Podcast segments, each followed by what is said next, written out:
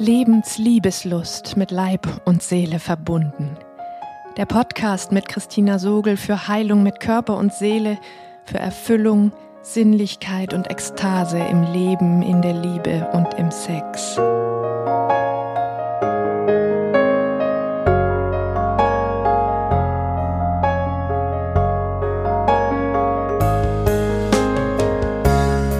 Hallo, du atmendes Wesen. In diesem Podcast geht es letztlich um tiefe, intime und nährende Verbindung zu dir selbst, zu anderen Menschen und zum Leben.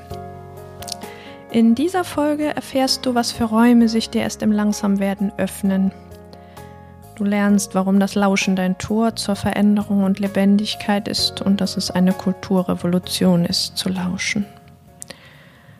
Meine lange Suche nach Verbindung dauert jetzt ungefähr schon 35 Jahre und ich habe vieles gefunden, das mir neue, weitere Räume geöffnet hat. All das möchte ich hier mit dir teilen, damit du sehr viel schneller als ich dorthin finden kannst, wo es so schön ist. Zuerst verrate ich dir aber ein Geheimnis. Ich mag keine schnellen Podcasts.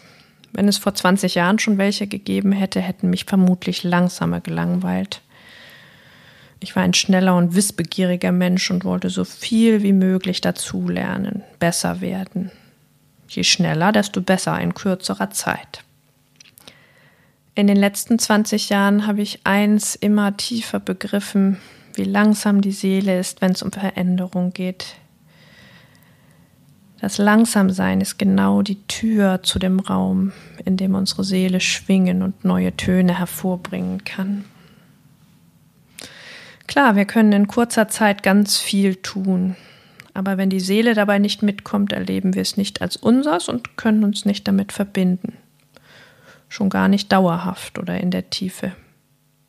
Wo immer wir schnell sind, bleibt unsere Seele in den alten Gewohnheiten und wir verhindern genau das, was wir uns wünschen. Veränderungen in der Tiefe. Wenn du deine Seele mitnimmst bei dem, was du hörst, kannst du aufhören zu verhindern, was die ganze Zeit wie ein Starkstrom in dir fließt, deine Lebendigkeit. In den Pausen können langsam gesprochene Worte in uns schwingen und uns in Verbindung bringen mit dem, was uns so oft davon abhält, das zu tun, von dem wir wissen, dass es klug wäre. Im Schnellen bemerkst du die schwierigen Gefühle gar nicht, die bei der Beschäftigung mit dem Neuen auftauchen. Angst, Scham, Schuldgefühl, Selbstzweifel. Auch wenn es schön klingt, was du gerade hörst, wenn wir diese Gefühle im Untergrund, die wir so sehr gewohnt sind zu missachten, nicht aufkommen lassen, halten sie uns hartnäckig von Veränderung ab. Dein Kopf sagt, ich will. Deine tiefen Gefühle sagen, ich will auf gar keinen Fall. Die schönen Gefühle, die vielleicht gerade auftauchen, während du mir zuhörst, sind so viel abstrakter und blutleerer als die anderen, die in der Tiefe in deinem Körper rumoren. Dein Körper ist aber der, der handelt, wenn keiner dir gerade sagt, was du tun sollst. Wenn du tust, was du tun sollst, bist du höchstwahrscheinlich nicht mit dir verbunden und es gibt einen Teil in dir, der genau das nicht will, was du tun sollst. Das ist ein gesunder Teil in dir, der dich an deine Würde als Mensch und Subjekt erinnert. Ich möchte dich deshalb einladen, diese Podcast-Folge dafür zu nutzen, dich auf meine Langsamkeit einzulassen, zu atmen und dabei auf deinen Körper zu lauschen was für Empfindungen, Gefühle, Bilder oder Impulse in dir aufsteigen. Langeweile, Ungeduld, Wertlosigkeit. Deine Seele braucht nicht mehr als Raum, Zeit und Aufmerksamkeit, um ganz von allein den Weg ins Leben zu finden. Lass uns endlich aufhören, Lebendigkeit zu verhindern und gemeinsam immer besser lauschen lernen. Ich war so schnell. Und wenn mein Körper nicht angefangen hätte, sehr laut und hartnäckig zu schreien und mich mit der Nase drauf zu stoßen, dass mir etwas fehlt, wäre ich es wahrscheinlich immer noch. Ich habe mir gefehlt. Ein großer Teil meines ganzen Spektrums lebendiger Gefühle und damit der Zugang zu meinen Bedürfnissen. Als ich vier Jahre alt war, schrie nicht ich, sondern meine Haut. Das, was keiner hören wollte. Sie juckte, schuppte sich und blutete. Ich bekam eine heftige Neurodermitis, die mehrere Jahrzehnte blieb, bis ich ihre Botschaft verstanden und befolgt hatte. Zum Glück entschied sich meine Mutter gegen eine schulmedizinische Behandlung mit Cortison. Das gab mir die Gelegenheit zu bemerken, wann es schlimmer und wann es besser wurde mit der Haut. Ich lernte sie schon als Jugendlicher als Sensor und Seismographen zu sehen, der mir etwas über mich erzählte, was ich nicht wusste. So wurde mein Interesse daran geboren, Zusammenhänge zwischen Seele und Körper zu erkennen, zu verstehen, die Verbindung zu mir auf geistiger Ebene zu suchen. Ich studierte Psychologie und machte mehrere Therapien.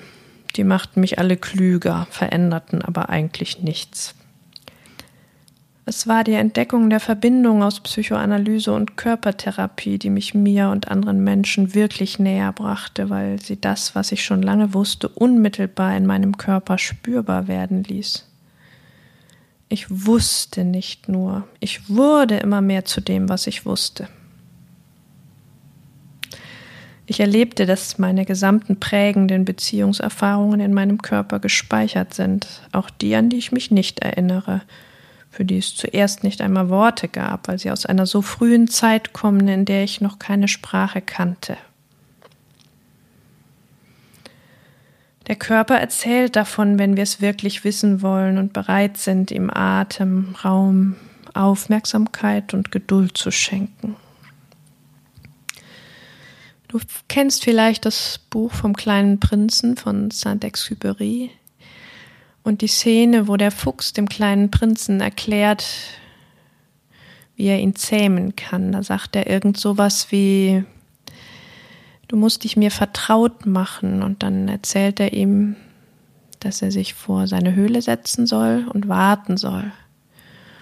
Und dann irgendwann würde er vielleicht die Nasenspitze rausstecken und dann sollte er immer noch ganz still dort sitzen und warten und irgendwann käme er vielleicht ein kleines Stück weiter heraus, so lange bis er sich zu dem kleinen Prinzen vorgearbeitet und neben ihn gesetzt hätte.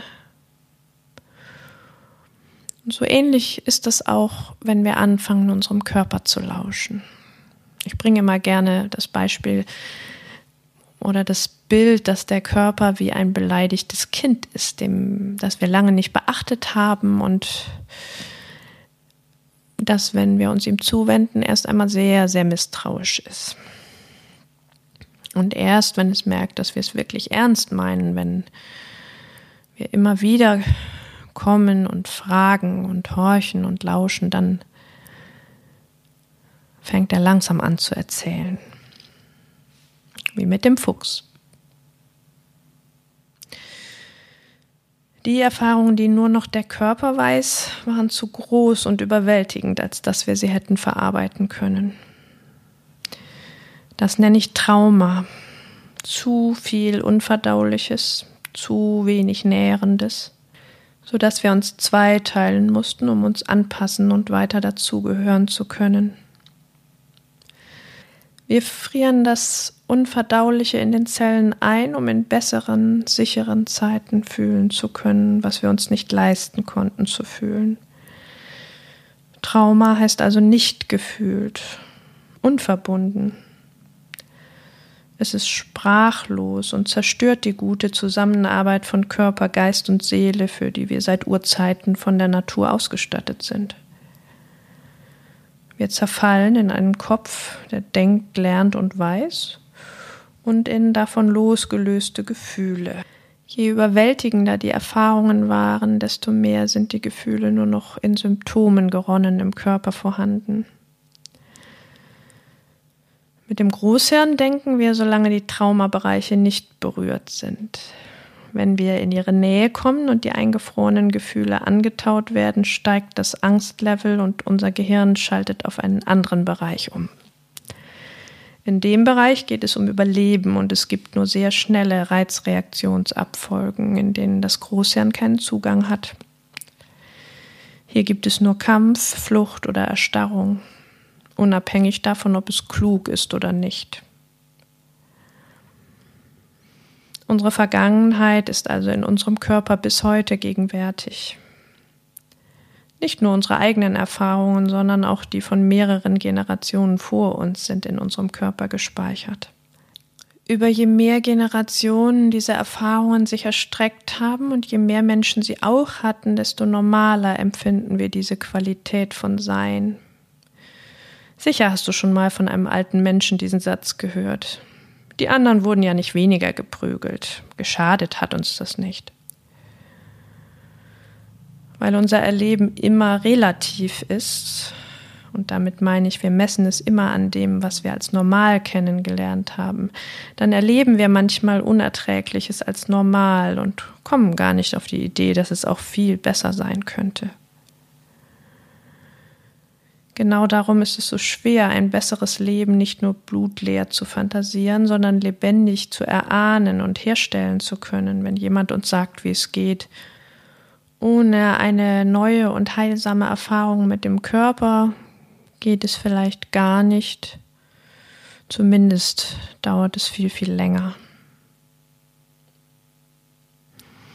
Wenn wir dem Körper zuhören, haben wir also unmittelbaren Zugriff auf Dinge, die aus längst vergangenen Zeiten in uns lebendig sind.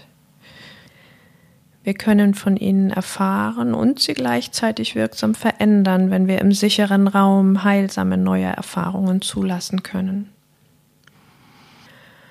Heute können wir diese Gefühle gut dosiert fühlen entweder wenn wir alleine sind oder mit einem anderen Körper, der sicher ist, mit uns fühlt und uns hält, wenn es schwer wird.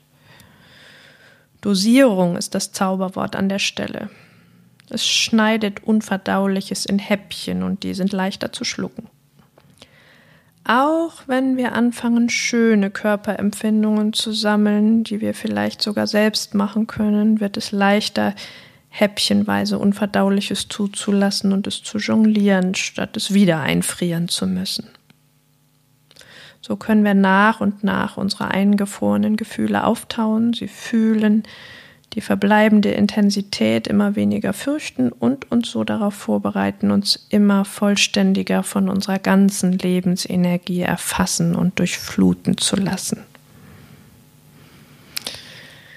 Dann verschwinden in einem kontinuierlichen Prozess nach und nach die körperlichen Symptome und wir fühlen immer mehr Schmerzliches und Schönes, das aber alles erträglich ist. Wenn wir die Gefühle nicht mehr fürchten und vermeiden müssen, werden sie immer mehr zu interessanten Botschaften und Leitplanken zu unserer Selbstfürsorge. Meine Freundin sagte neulich zu mir, wenn ich mal dazu komme, in mich hineinzuhören, dann stelle ich die altbekannten schmerzhaften Verspannungen fest und dann wende ich mich wieder meinem Alltag zu. Als sie das sagte, bekam das Wort feststellen für mich eine völlig neue Bedeutung. Wenn ich etwas lediglich feststelle und mich dann abwende, dann stelle ich es fest. Ich lasse es eingefroren und damit unbeweglich. Wenn ich aber beginne hinzuschauen, anstatt mich abzuwenden und zu lauschen, anstatt es zu übertönen, dann komme ich langsam aber sicher zu den Quellen meiner Lebendigkeit. Vielleicht wirst du neugierig auf das, wovon ich erzähle, aber ich will dich schon mal auf etwas vorbereiten. Wo ich eben angedeutet habe, das Erleben umso schwieriger zu verändern ist, je normaler es für alle war, dann bekommt es die Dimension einer Kulturrevolution, wenn wir damit anfangen. Unsere Kultur ist das, was seit Generationen alle erlebt haben. Und sie hat kein Interesse daran, dass wir es anders machen. Sie will es sogar unbedingt verhindern. Wir alle stehen auf dem Boden von Christentum, Patriarchat und Kapitalismus. Das Christentum schließt mit einem männlichen Gott das Patriarchat gleich mit ein. Sinnlichkeit und Sexualität sind entwertet, ganz besonders die weibliche. Sie ziehen die Vertreibung aus dem Paradies nach sich und lösen ein Leben im Leiden aus, das erst im Jenseits wieder erlöst wird. Auch wenn wir selbst kaum mit Kirche in Berührung gekommen sind, stecken all diese Erfahrungen und Gefühle in unseren Zellen und hindern uns, wenn wir uns im Sex hemmungsfrei gehen lassen wollen.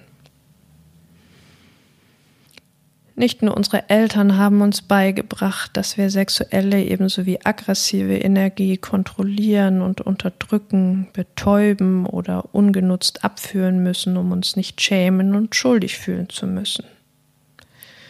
Wir sollen funktionieren, brave Soldaten oder Rädchen im System sein. Unsere Körper sind Maschinen, unsere Gefühle Störfaktoren. Alle Bedürfnisse, die unerfüllt bleiben, weil wir sie uns verbieten und zahnlos werden, sollen wir im Kapitalismus mit immer neuen und besseren Dingen betäuben, die wir kaufen können. Wir alle sind also mehr oder weniger funktional, kontrolliert, heruntergedimmt, unerfüllt, konsumbetäubt. Und wir sollen es auch bleiben. Der bekannte Hirnforscher Gerald Hüther sagte es in einem Interview so deutlich. Wenn wir alle auf einmal mit unseren Gefühlen und Bedürfnissen verbunden wären, würde unsere kapitalistische Gesellschaft in kürzester Zeit zusammenbrechen. Wenn wir also so viel Ekstase wie möglich erleben wollen, müssen wir gemeinsam mutig sein, den Weg der Angst zu gehen. Lauschen statt feststellen, fühlen statt ignorieren und betäuben, ausdrücken statt runterschlucken oder auskotzen. Ja und Nein sagen statt artig zu funktionieren dann können wir sinnlich, sexuell und ekstatisch werden, weil wir sichere Grenzen ziehen können. Ich möchte, dass wir nicht mehr allein mutig sein müssen, sondern dass wir uns verbinden und es gemeinsam leichter haben können. Du hast jetzt also drei Dinge gelernt. Als erstes hast du gelernt, dass du im Lauschen beginnst lebendig zu werden. Als zweites ist dir gedämmert, dass es eine Kulturrevolution ist, dir selbst zu lauschen. Und als drittes hast du verstanden, dass durch Lauschen und Atmen mit geschlossenen Augen in kleinen Ruhemomenten du üben kannst, deine Lebensenergie immer besser zu spüren und für mehr Selbstfürsorge und Ekstase zu nutzen. Du hast alles, was du brauchst, in jedem Moment bei dir und kannst immer und überall anfangen zu üben. Eine kleine Insel von Ruhe, das können schon zwei Minuten bei der Arbeit auf dem Klo sein. Da kannst du deine Augen schließen. Wir sind es nämlich so gewohnt, im Außen statt bei uns zu sein. Und dann kannst du atmen, so tief wie möglich und lauschen. Hast du vielleicht schon beim Zuhören etwas in deinem Körper und in deiner Seele erlauscht? Wenn ja, dann freue ich mich, wenn du es in den Kommentaren mit mir teilen magst.